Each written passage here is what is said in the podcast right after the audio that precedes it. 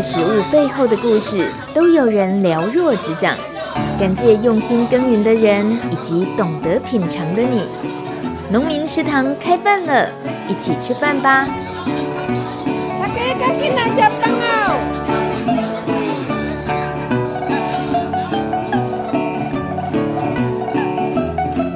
欢迎收听农民食堂开饭了，我是大米。武汉肺炎冲击全球，很多国家为了确保自己国民使用的粮食足够供应，都开始实施出口限制。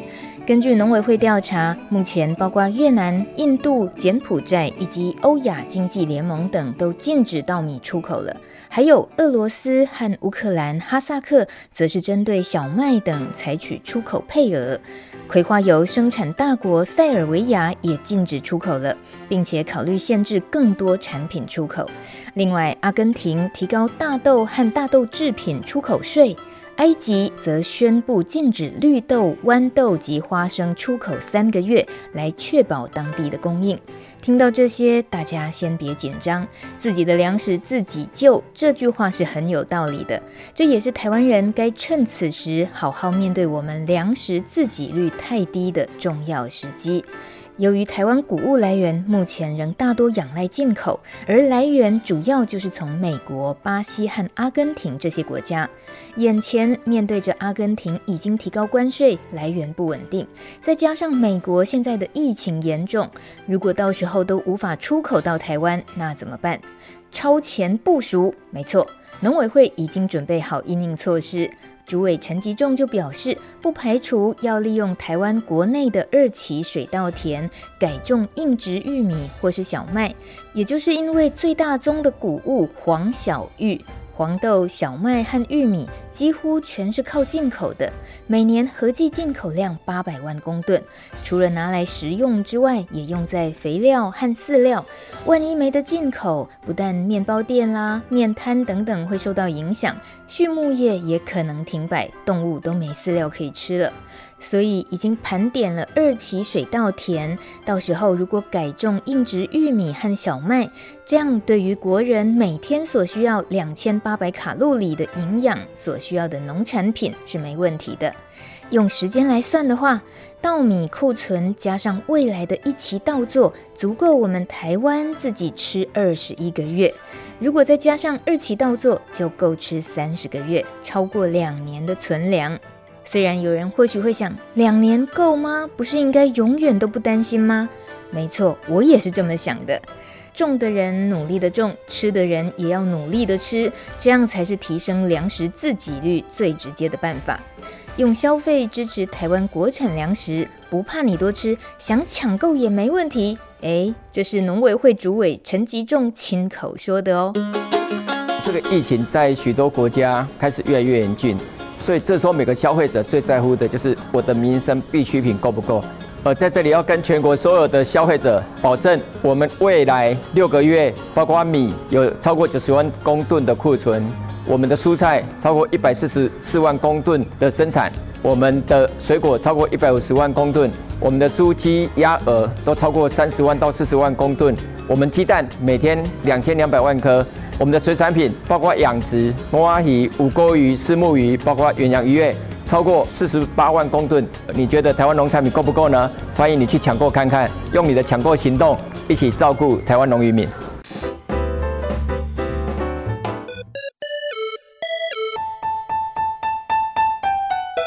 欢迎今天农民食堂开饭的年轻夫妻档——绿草有机农场创办人施燕彤和妻子凤云云。在苗栗县铜锣乡的绿草有机农场已经七年了，一开始就只有施燕彤自己一个人单打独斗，但是今年他也不过才三十三岁啊，经历了创业、成家，而且也当爸爸了，真不容易。当我第一眼看到这对夫妻，视觉上有点震撼，因为两人真的是最萌身高差。娇小的芸芸呢，是来自中国四川的姑娘。因为长期在非营利组织工作，关注农村与农业议题，因此啊，对台湾很熟悉。但是真正促成两人姻缘，竟然是因为彦彤在农场里养了一只呃呃难相处的狗。彦彤就先从他们俩奇妙的第一次见面开始聊起喽。我刚到苗栗的时候，那个村子都是老人家，只有我一个年轻人，所以我爸当时都怕我太无聊，就是所以就请我亲戚从彰化带了两只狗上来个，然后一直给我。那只狗因为我可能比较少就是管教它，所以它的社交能力没有很好，就是一直很喜欢叫。然后他当时说要去我那边的时候，我就很担心，因为来的一群都是不认识的人。他的狗很凶，关键。然后所以我就把它牵到旁边的竹林去，把它链在竹子上面。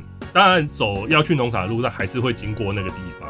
说实在的，那只狗除了我跟我爸爸之外，基本上没什么人碰得到它。当时云来了之后呢，它很乖，他就给它牵了。哦。他吃了我给他小番茄。那个时候就跟我们很惊讶，因为那个时候他只能算是第一个牵到那只狗的陌生人。嗯，就讲嗯，也许狗狗自己在挑女主人，对不对？对。云云承认吗？事后我才发现那只狗很凶。嗯、我当时觉得那个狗挺友善的啊，因为他就他就牵那，我看他挺可怜的，他一直想跟我们去农场，然后我就说要把他牵着一起去好了。然后我就去牵它，它给我牵呢，所以还觉得后来的时候才发现，哦，这个狗这么凶哎，没有人牵得到。嗯哼，那你还记得那一趟是什么情况？你去拜访了彦彤的农场，那一趟也蛮神奇的，因为我就是以前的工作嘛，跟那个台湾就就很多认识台湾很多的朋友。然后我在大陆的时候，我就跟我的台湾朋友说，我说我的理想是要嫁给台湾的务农青年。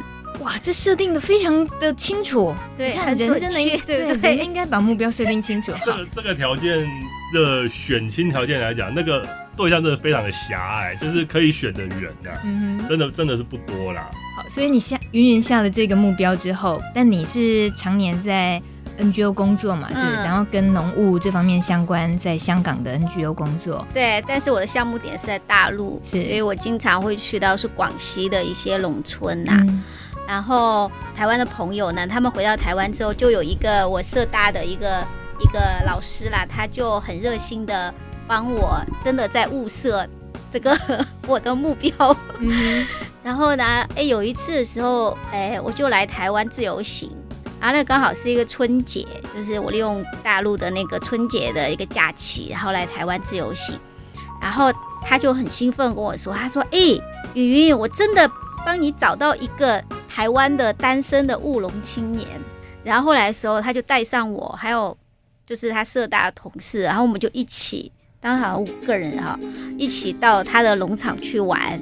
啊到他农场去的时候也蛮搞笑的，因为呃里面呢只有一个同事去过他的农场，所以我们其余几个人都没有都没有见过他，也不也不知道他住在到底什么样子的地方。啊去的时候呢，我们一下子他们说盛彦彤家到了。然后先看到是我们就是很好的一栋乡村别墅，我们他说哦，他住这么好啊，结果呢，说哎，现在同学家是旁边那个 三合院，因为那个 老宅，那个屋顶跟那个旁边那个别墅就是刚好一个斜面上去，所以看起来没有任何违和感，就决定以为是旁边那个，其实是这边这个，也没有想太多啦，他会觉得他后来的时候接触还是觉得哎，他还蛮可爱的，嗯哼，然后呢，而且那个。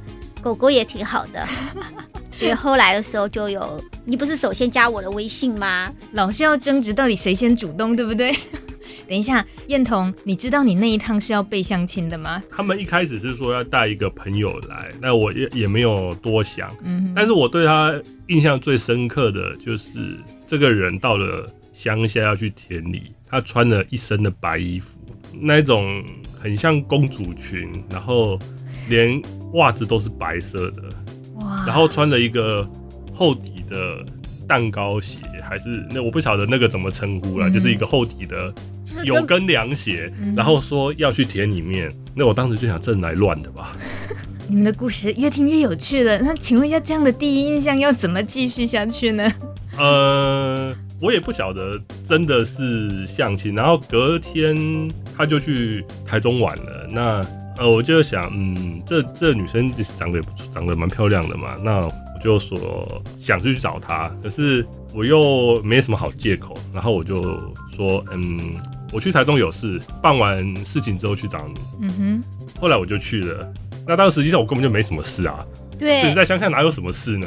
那天我就很奇怪，我说这个这个男生说他来台中办事情，他怎么从十不到十一点，然后就跟我一直玩到晚上，哎，大概九点过九十点他才回去。说这个人他不是要办事情吗？他办了事情，他怎么好像没有去办他自己的事情啊？所以算是蛮一见钟情的吧，因为第二天就赶紧约会了。他是比较担心他在乡下找不到女朋友，对不对？哎、欸，真的，我在铜锣当时只有认识一个年轻的朋友，嗯哼，只有一个，整个乡我只认识一个，就想，哎、欸，好不容易又又跑过来一个，那赶赶快把他抓住。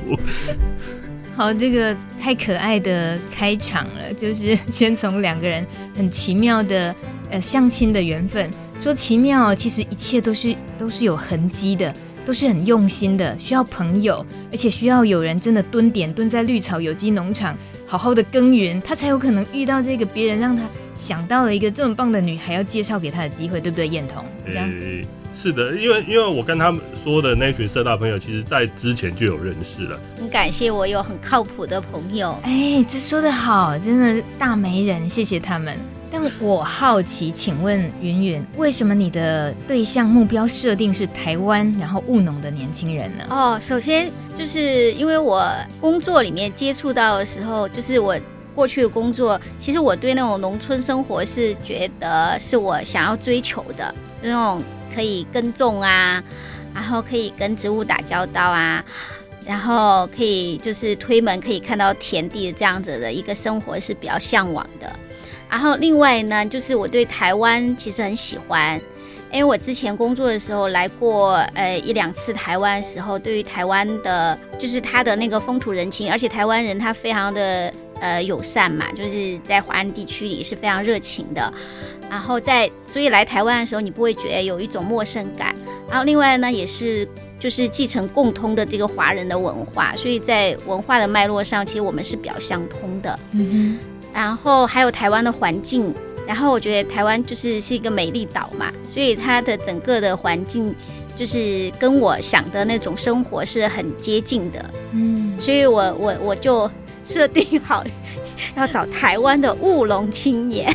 可是四川你是住比较农村吗？还是都市？我是从小在都市里长大的小孩。哦是，然后后来读书也是去北京嘛，所以整个都是在大城市里面的。嗯，但是也是因为呃，就是在工作的时候接触到农村，就是接触到之后，跟自己以前所待的城市相比的话，就会觉得，呃，城市虽然有很多便利，但是城市的生活毕竟好像跟人本身的那种心灵上是有点违背的。所以还是很向往那种就是田园的生活，嗯。不过一旦踏入进去，就发现，哦，不是自己想象那样的，很辛苦的。这个后面我们全部都会来补充这一块，但前面唯美浪漫的开始，总是还是令人觉得，哦，原来是这样。恭喜孩子两年两岁多了，两岁半。其实现在我来台湾差不多四年了，嗯，所以也还一下子就过。对，而且。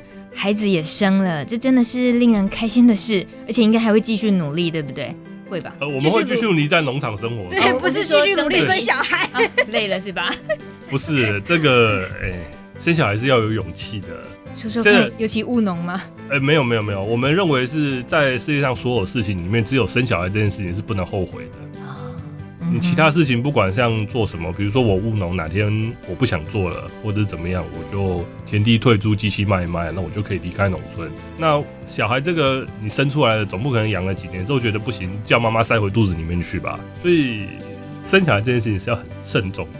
那我们来说说看你自己的成长经历，跟你选择务农有没有关系？好了，说起来完全没有关系。嗯哼，我家在三重，就是。完全就是都市小孩，台北长大的。对，说实在，我像务农是比较偏自然科学方面的，但其实我高中我是念理科的，嗯，我是念物理化学的。我虽然念理科，但是其实我也不太喜欢理科，我只是喜欢地理跟英文，我其他科目都其实蛮糟的，我连国文都要补习。我也是第一次听到。那个台北很有名的那个吴越国文，我就在他那边上了将近一年的课。其实讲出来也不怕丢脸，因为当时那个课里面有很多高中生啊，优秀高中生也都在里面上过课啊，所以不管怎么样，就是看起来是跟务农完全是八竿子没关系的。嗯，我这样讲，我爸爸是。在银行上班，我妈妈在银行上班，我小姑念气管，我叔叔念气管，连我完全没有农业渊源，就是对，连我阿公都没有种过田的。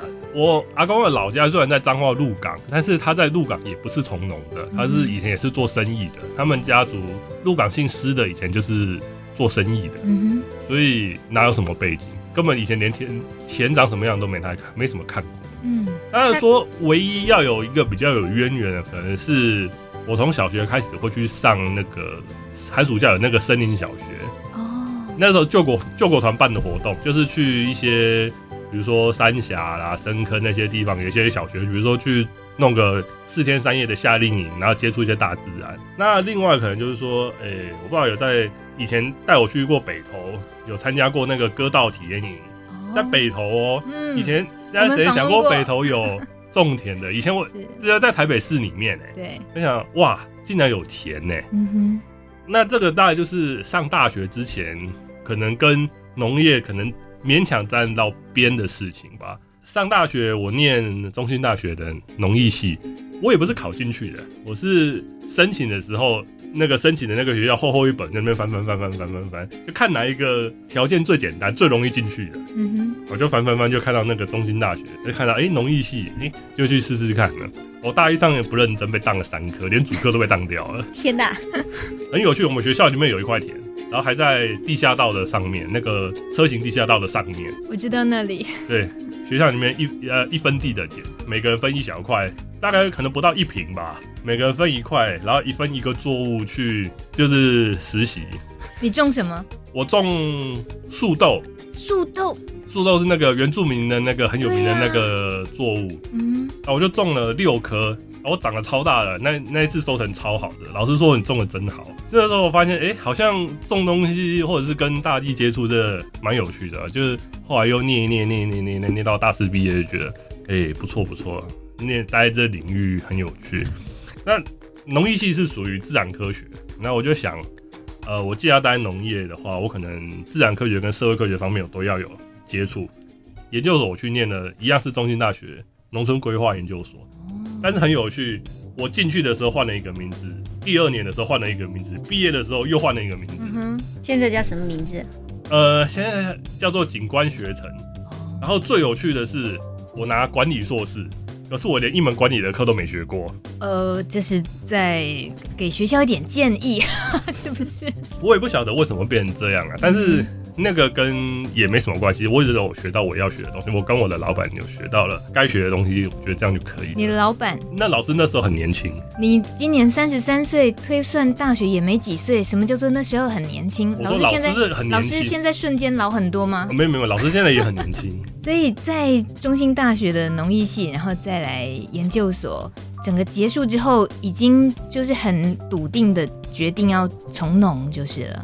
当时其实没有说特别想说一定要要做些什么，只是可能想说哦，就待在农业界。因为当时说起来，我们像农艺系本身，很多学长姐在公职界，就是农委会辖下各单位，基本上就是随处可见呐、啊。就等于就是大学毕业之后去公家单位的农业部门上班，基本上就是一个固定的模式。嗯、那当时我想，嗯，也不一定啦，就是随缘吧。就说为什么会？决定创业了，而就是创了一个绿草有机农场。有机农场，哎，这也是很大的挑战啊。有机其实学生时代的时候是有接触到的。当时我们有一门课叫做有机农场经营管理实务，是当时诶很有名的一位老师是陈世雄老师他开的课。我们是觉得那个好像挺有趣，然后我们就就因为选修课啦，也不是所有人都去上。就刚好有去选这门课，那他呢当然就讲了很多他以前的怎么怎么进行操作这些有机，很完整的介绍他从过去到现在他的做法。然后他有给我们一个作业，就是说要去找一个有机农场去访谈，访谈那个场主或者是拥有者他是怎么做的。当时我跟我一个朋友就去，我也忘了实际上在哪里，就是可能台中一个山上吧，也不算有机农场，其实是一个好像是一个一个寺庙有在做，就是可能庙庙公有在做这个有机的，我们出去访谈他。后来那个老师就陈陈老师就觉得我们这个作业做得很不错，给我们蛮高的分数，然后就觉得哎、欸，这算是第一个启蒙点。真正踏入这个行业的启蒙导师，那个主恩造桥有机农场的郑崇祥。哦，主恩造桥有机农场也听过，听过。苗栗造桥，对，那是很有名的。是。郑哥很有名，在这个有机苗栗有机界，我看全国应该都有一些名气名声的。嗯。当时就去他那边实习，就也是做了几个月吧，然后后来就出来，就是自己选了一块地就开始做。所以也就是跟苗栗的缘分是因为这样子。其实会选苗栗也是一些想法，想了很久。因为几年前的时候，大家都觉得花东才是种有机的好地方。因为我爸他是做银行业态，他对于这些事情他考虑的面向比较多。然后当时郑哥又在苗栗嘛，然后我就想，苗栗北离台北不远，南边离台中也近，就算是南北都方便的地方。然后刚好在中间。然后开发程度比较没那么好，就是山地多嘛，早早的就觉得发现那里是从事有机的好地方，嗯、然后后来就也找到了一块，诶、欸，跟心目中蛮符合的一个地，就在那边定下来了。嗯哼，是买地吗？买地创业吗？还是租地？当时其实根本就不了解这些事情，嗯哼，就就想啊，要买块地，然后我们一看要找房子嘛，总不可能说买这块地，结果住在不好的哪个地方，然后我们就到地上面那个。要卖的那个地的上面的村子，然后我们就想说在村子里面找个房子吧。那边开开开，刚好有一个老先生那边打蝴蝶，就是打那个文白蝶，他自己吃种点菜，那边打文白蝶。然后我们开过去了，想说啊，不然唯一看到的一个人嘛，不然回来问他一下好了。因为客家庄那个地方小，他对于外来的人他们会很敏感，就是说这个人没看过，这人来干什么？嗯嗯。他就我们说啊，你们来干什么？我们就说哦，我们要来买地种东西。要找个房子，他说啊，你们要买地？不要不要不要，我地租你。然后他就带我们从旁边一条路进去，然后就看到他本人的地，就刚好在一个山凹里面，是在我们想要买的那块地的上面，所以我们从底下那边是看不到上面的。然后它跟主要道路旁边又是竹林，全部挡住了，哦，所以最佳隔离，对。它等于是三层嘛，嗯、主要道路在第三层，然后那个那块地在第二层，然后我们要买的那块地在第一层，所以就这样阶梯下来都彼此都看不到。他说：“哦，这个山坳里面地很多，我这地我租给你好了，你不要买啊。”然后看了，哎、欸，真的很棒哎、欸，嗯、哼休耕二十几年的地了，这缘分真的是。对对对。他主要担心，他跟他那个我公公说。哎呀，年轻人也不晓得他做多久，万一他做了一两年，他不想做，他跑了怎么办？你不要给他买地啊，先给他租啊。嗯哼哼哼，也有道理。对，嗯、当时其实根本就不了解这个运作模式啊，就只是很天真的说啊，来买块地种田吧。就还好遇到这个，不然就买下去了，不然就要砸更多，是不是？对。说实在的，我大概有看到嗯你的有机农场的报道，这个。温网是这些要一开始投入的这些成本很高啊，爸爸妈妈感觉很支持你是没有错，可以帮忙你多想一点，多规划一点。但你自己的这样子的创业其实是冒着蛮大风险的，现在想起来是吧？呃，对，当时能够做这些事情大概就是有个好父母，嗯，就是他们愿意支持一些在这个行业上面。嗯、老实讲，之前。郑哥他就有说了，他因为他从事过很多行业，他就说农业其实是他从事过这么多行业里面以来最花钱的一个行业。哇，嗯，对，因为说起来，即使是开工厂，你买了机器，你有 input 就有 output 啊。嗯哼，就是你只要原料丢进去，东西就生产出来了，就是你要的那个东西。但是农场这个东西你开下去，开下去没错，但是你种下去的东西不一定是。你能够收到你想要的东西，那个就是农业跟其他行业最大的区别。当时其实根本就不了解，但这些也没有让你觉得退却哦。年轻年轻气盛嘛，就趁着那一股气盛，就就给他创业，跟结婚一样要有冲动的。现在要带入另外一个冲动的主题吗？不不不，还还没有啦。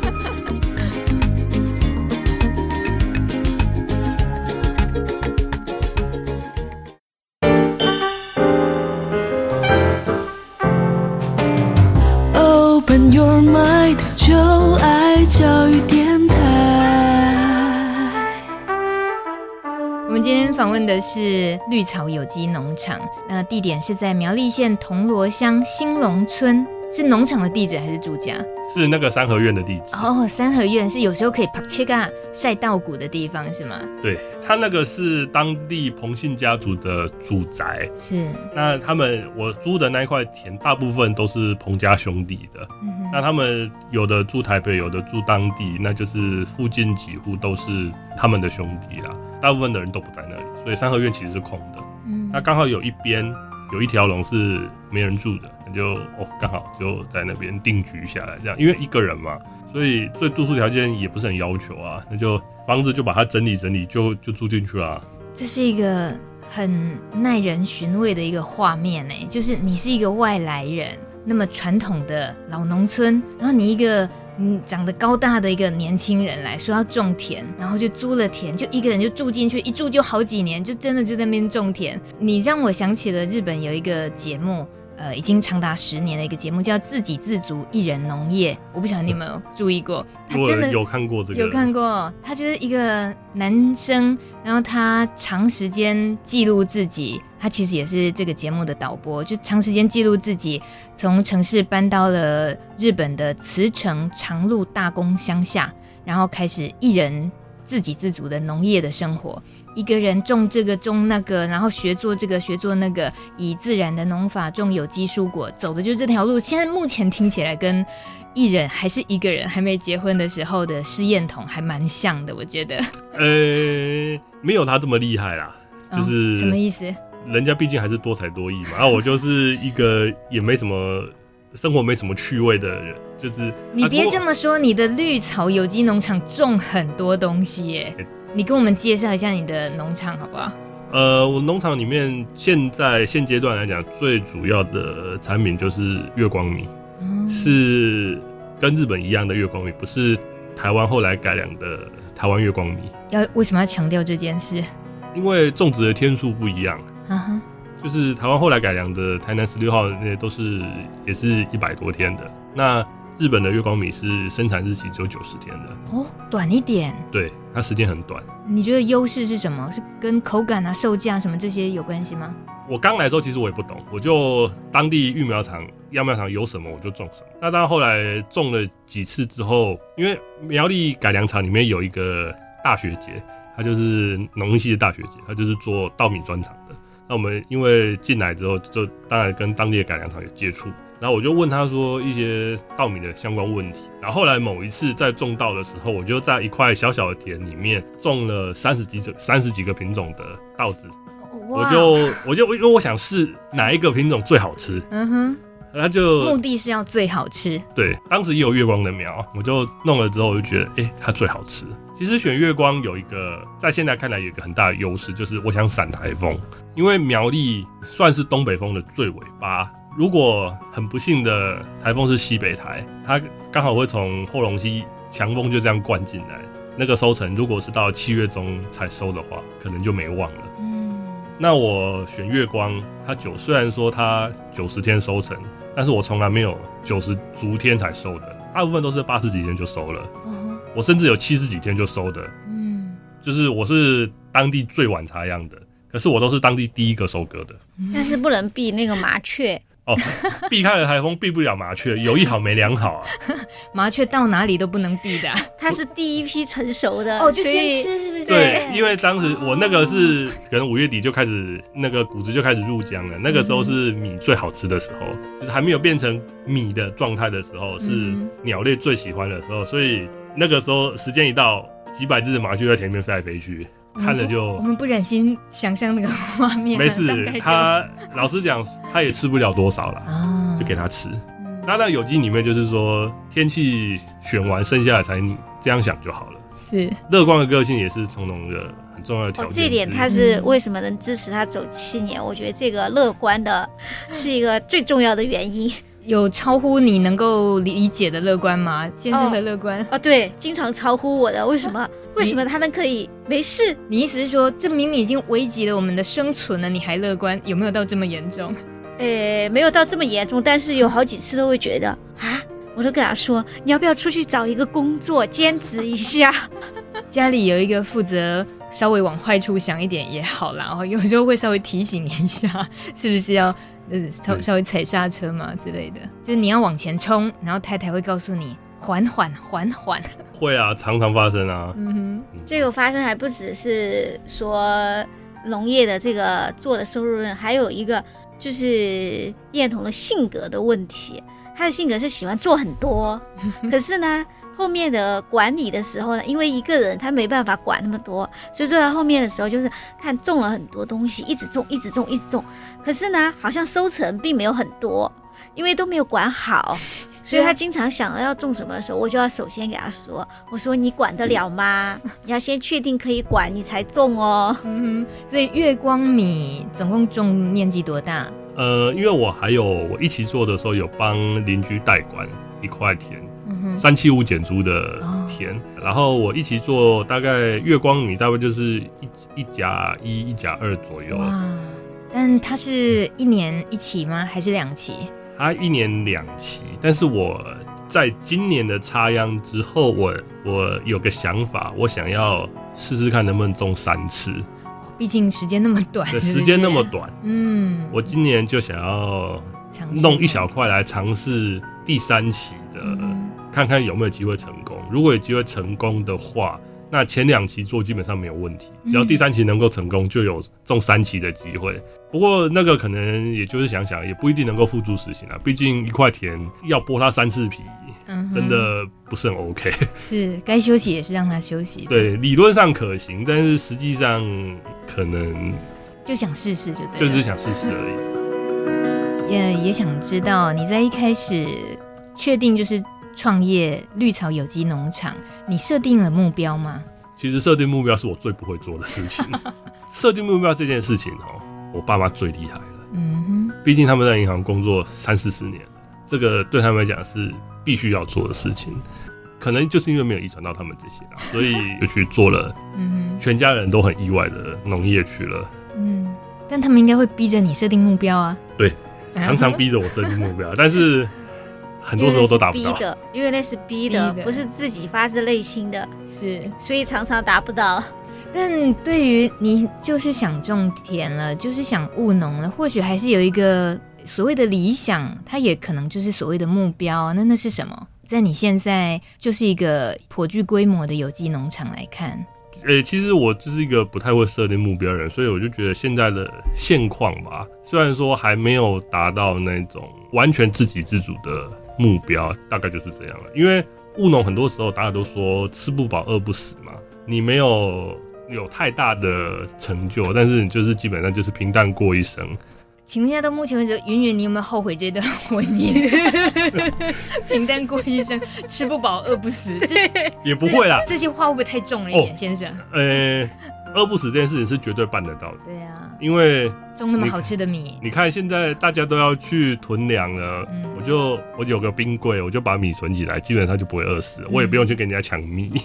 而且，而且呃，你的温网室里面还有小番茄、小黄瓜、叶菜类那么多，你的这些轮作的一些耕作，也是一个家庭一个小家庭的自给自足，食物方面或许是不成问题吧。当然，但是后来发现这些东西。就跟我老婆讲呀，你这个种菜之前得先想一想。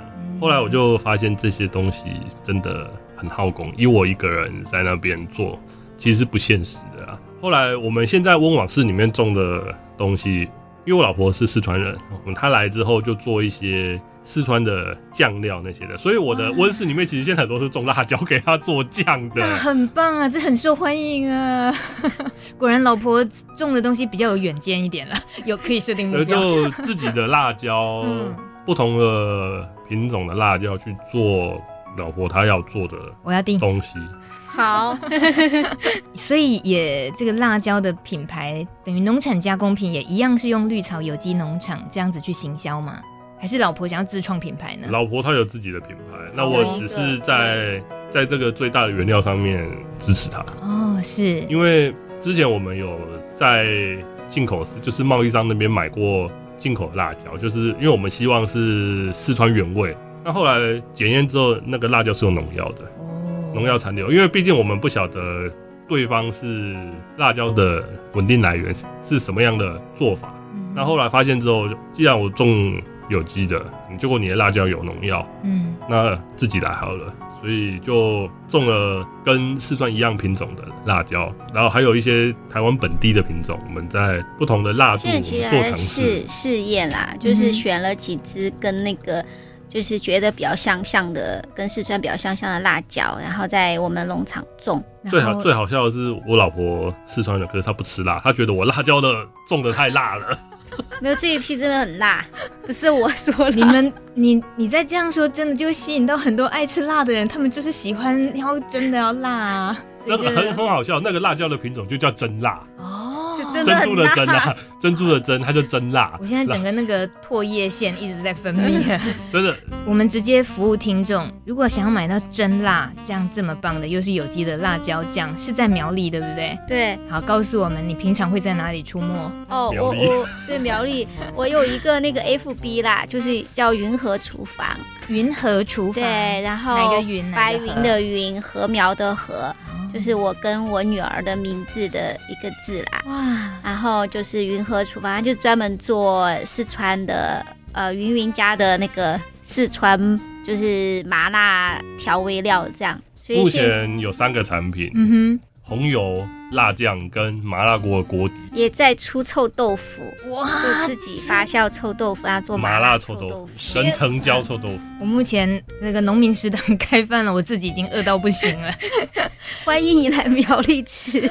呃，在平常假日哦，云云你也会在苗栗很有名的九四友善小铺川龙街村这个地方，会会在这边当店长嘛？对对对。大家要是假日到苗栗公馆去玩的话，应该就是这里。应该是要指定地点，要直接来这里找你。对对对对。所以在苗栗公馆这个地方，呃，九四友善小铺，它是一个呃诉求无包装在地的农产合作社。对，这个理念非常好哎。那等于是在这边也就可以买到除了呃绿草有机农场的作物，像对，还有当地青农的公馆铜锣的青农的。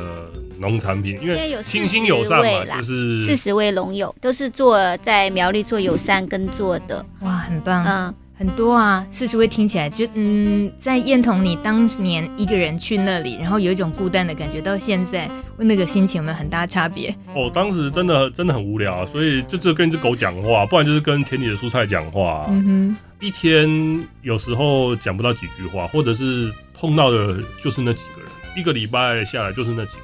就没有见过其他人。现在的生活呢？从一个人的农业变成一对夫妻的农业，跟我们说一下你们那个分工啊，然后生活通常怎么安排？说真的啦，一个一双手跟一对手，那个做起来真的差很多。很多时候在田里面拔草的时候，一个人你只能听 YouTube，就是放歌嘛。嗯哼，那。一对一就是有老婆之后一起下去除草的话，第一个就是你可以跟老婆斗嘴，跟老婆斗嘴的时候，那个时间过得特别快。然后就是云云现在一直在翻白眼，等一下我们再问看看为什么。这样拔草拔特别快？对，因为像我岳父岳母如果有来台湾的话，他们因为以前也有，就是他们比较勤劳，就会。看到我农场草那么多，他们就看不过去，想要过去拔草。那他们基本上都是一起去的，除草大队就靠岳父岳母。这讲起来是很没道德。对对对对，就没礼貌。我们 真的是，这次他们把那个几年积累的草都拔掉了。哇，爸爸妈妈来贡献这么大。对，因为他们来其实没有平常没有什么事情做。他第一个语言不通啊，第二个就是老实讲，我们也没有什么太多的时间带他们出去走走，这其实是很不好意思。那这就到田里面协助一下，有没有可能四个月做完的事情，两个月就把它搞定了？哇，有一根草在那边，他都要把它弄掉。他们是斩草除根的哦，就撑的比较久啦。对对，在。苗栗长大的小孩，当然我们呃很本能就会觉得，其实还是幸福的，就是在那一个环境嘛，是不是？然后你们因为务农的关系，也都可以常常陪伴，然后他从小就跟土地接触，这或许在你们两个原本也就喜欢植物、喜欢自然的情况下，那是一个对小孩也是很棒的环境。对，我的小孩是。就是像我爸说的，就是土鸡跟饲料鸡的差别。什么意思？就是我们小孩，他是长得我们小孩就是很健康结实，很健康，女生但是很健康结实，很棒啊！所以你们是饲料鸡，你的孩子是土鸡的意思吗？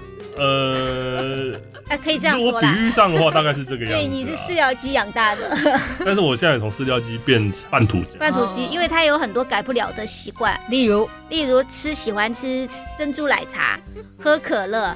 然后还有吃麦当劳，我们真的很高兴夫妻档上节目就是可以这样 互相吐槽。农业知识小百科，你考了没？你知道饲料鸡与土鸡的差别吗？五、四、三、二、一，请解答。饲料鸡，台语叫做肉鸡，被关在鸡舍，没有活动空间，透过喂养饲料长大的鸡，爪子比放养的鸡尖锐，而且容易折断，脚上没有老茧，皮肤光滑细嫩，相对比较白。土鸡，台语讲土鸡仔。是指在大自然生长、吃树林间的虫和草、喝山泉或露水，活动范围较广，平时运动量也大，所以鸡的脚比较瘦，没有肉，但很结实，经常使用爪子刨食，所以脚上的皮肤常常磨出老茧来，嘴巴也比较尖锐，而且有光泽。台语讲的土鸡仔，就是指天生活泼好动，在田野间成长的健康小孩。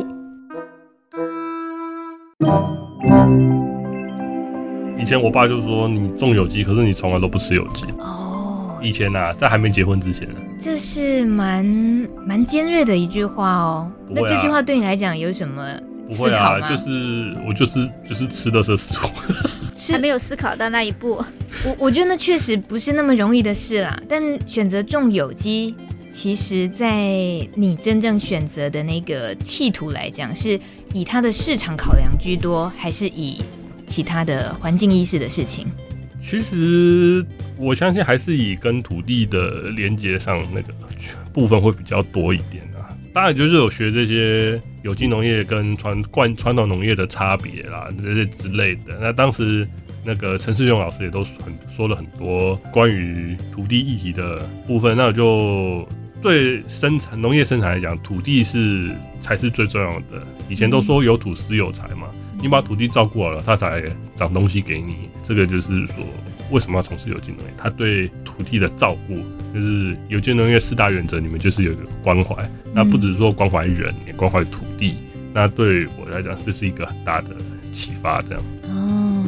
哦。但真正去做了，是需要那么多的人力的投入。那就是做了才知道，头洗下去之后才知道，原来头这么难洗啊。嗯哼，这是理想跟现实的最大的差别。难洗还是得洗，还是说想要换个方式洗了？没有，洗下去就是把它洗完。虽然过程里面可能会有一些意想不到的事情，毕竟这个没有绝对的。当然有老婆在旁边，或者是有家里人在旁边支持，那就是能够走下去的最大的动力。所以绿草有机农场这个名字是怎么决定的？因为我希望我的农场跟绿草一样很坚韧的存在，这样啊。嗯、结果后来发现草真的很多。不会啊，这个名字看起来、听起来都觉得很很有生命力啊。对，就是生命力太强了。老公，我曾经跟我说过，他说我们当时看到燕童取的这个名字“绿草有机农场”，他就觉得大事。我当时头就有点懵，难道你的农场只种草吗？大事不妙啊！我相信大家节目听到这里，对于这个农场的名字更有记忆点了，记忆更深刻了。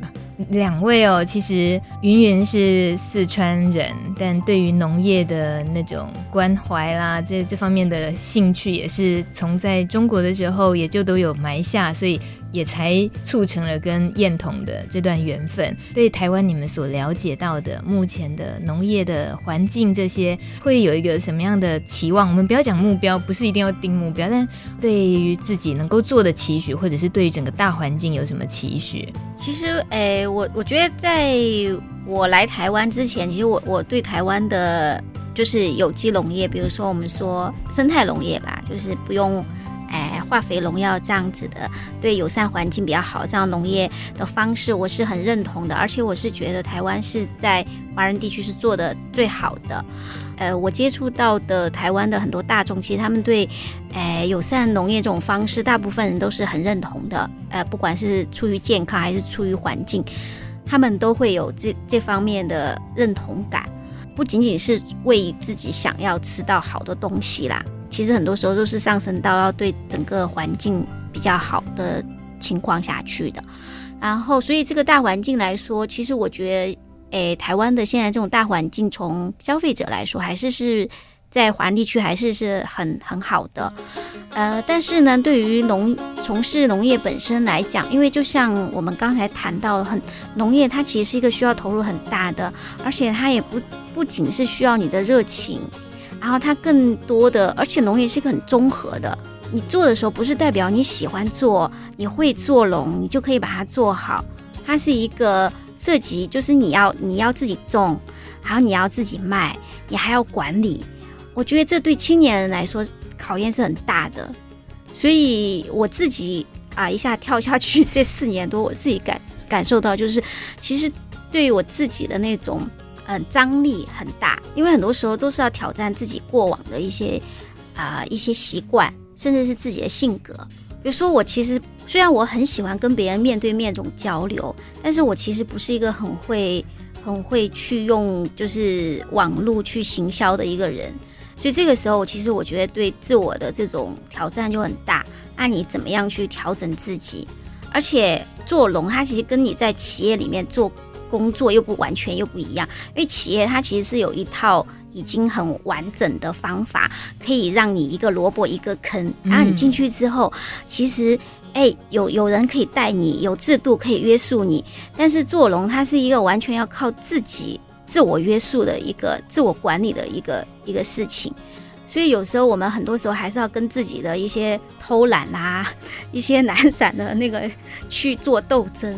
所以我觉得要说对大家的一些建议，就是就是希望，如果是真正想要从事这个行业的青年人呐，然后可能更多的不是在龙法上面去准备，而更多的是在你的心理跟你。就是自己的一些技能上，嗯，综合一些方面去准备，嗯哼，嗯，所以只要准备够了，可以投入，就去试了之后，会得到什么甜美的果实？这个、你也可以诱惑大家一下吗？哦，当然，这个当然就是一种农业，是一种跟你做其他行业不太一样的是，因为我觉得人天生吧，不管是你你是任何人，你对天生，你对你对自然，然后你对土地，你对天空，其实都有。莫名的那种就是亲近感，所以我觉得你在里面肯定会得到就是心灵上的那种那种满足。当然，你也可以收获健康的吃的东西，这个是很直接的反馈，会反馈在你的身体上，跟你家人的身体上，这些方面是是很有直接的那种诱惑力的。而且这个是可以，你可以做一辈子的事情，你不会有不会涉及到像你做。什么其他工作，你可能会退休，但是这个没有，就是你可以做一辈子，然后跟他很好的去相处的一个，是工作，但是更是生活。是是，一开始如果说是事业，可是他其实说穿了，最后就是融在自己生活里。对对对对，他、嗯、就是可以把事业跟生活完美的结合在一起的，嗯，而且是还包括自己的健康。是我们刚刚听到的是绿草有机农场的发言人。是凤云云小姐，没有啦，这是我开玩笑的头衔。是太太都这么说了，那这个先生呢，就是施燕童，你这这几年的经验下来啦，有些什么感受？呃，其实我对自己的期许就很简单，就是能够把它种好，把它管好，把它卖掉，就是我对自己最大的期许。这个很大的期许。那对于社会上，其实我觉得大家消费者有时候都还是低估了农产品的价值。它现在所呈现的价值其实是远低于它本身应该有的。台湾农业很厉害，可是似乎就是农民跟消费者中间的连结性总是很低。消费者想要便宜的农产品，可是农民想要就是合理的价格把它卖掉，但是中间好像一直都找不到平衡点。当然，因为现在呃，大家对农业实际其实也越来越重视了。那很多新的青年人投入之后，相信在农业这个区块，应该也许会有一些改变吧。因为不同的世代的去诠释这个事情的话，应该会更进步一些的。嗯哼，有机会大家不妨可以到苗栗找绿草有机农场的主人们聊聊天。其实你们有对外开放吗？是我们其实是生产型的农场啊，因为我们因为在山凹里面，就是离道路有点距离，所以设施其实不是很完善。那当然欢迎大家来看，就是参观这里买菜，直接来这里买菜，但可能大家觉得有点远，到九四九三小路去好了，哦、那里有我们那边青农跟新农的产品。那在那边消费的话，就是对于我们更大的支持。是是，对，还有想吃麻辣料理的话，可以来找我。对，云和厨房，对，我们记下来了。好，而且这个辣椒就来自绿草有机农场里面自己自己生产，然后自己制造，这真的就是一条龙服务嘛，辣到底，很辣的辣椒，真辣，真辣辣椒。今天很高兴，谢谢你们来。那农场的事情很忙，小孩子那么小要照顾，然后你们还愿意拨这个空来到这边跟我们聊聊天，真的很开心。希望大家有机会听了你们的故事以后。多一些想象，就是务农的想象，或者是务农的青农婚姻的想象，就是农农业农村的一些乐趣所在吧。就是对于这个乐趣所在，可能跟都市的乐，就是想象的那个乐趣是不太一样的。但不是所有的人都能够接受这样的乐趣。这个就是想要进入这行业的人才体会得到的。像现在防疫期间，我们真在农村生活就是最佳的自我防疫隔离，对，不对？我们那天，我们昨天还在说说哦，要是要是隔离的话，像我们家完全一个月不用出去，因为我们前后院都有种一些吃的，嗯，然后就可以哎，爷爷自己种点菜，然后冰库里面有米，然后那天我去囤了三十只小鸡。哇！别人囤的都是那个，他囤的是活的。好，最佳防疫就是待在农村，就是往农村对。生活。对，谢谢两位来，谢谢，谢谢。谢谢。谢谢你的收听，别忘了农民食堂开饭了，在七点节目结束后，马上就可以透过网络听重播，而且可以分享给更多人一起收听。记得关键字“米米之音”，稻米的米，米米之音就可以找到喽。祝农友们都能工作顺心，大家生活平安健康。下周一晚上六点再见喽，拜拜。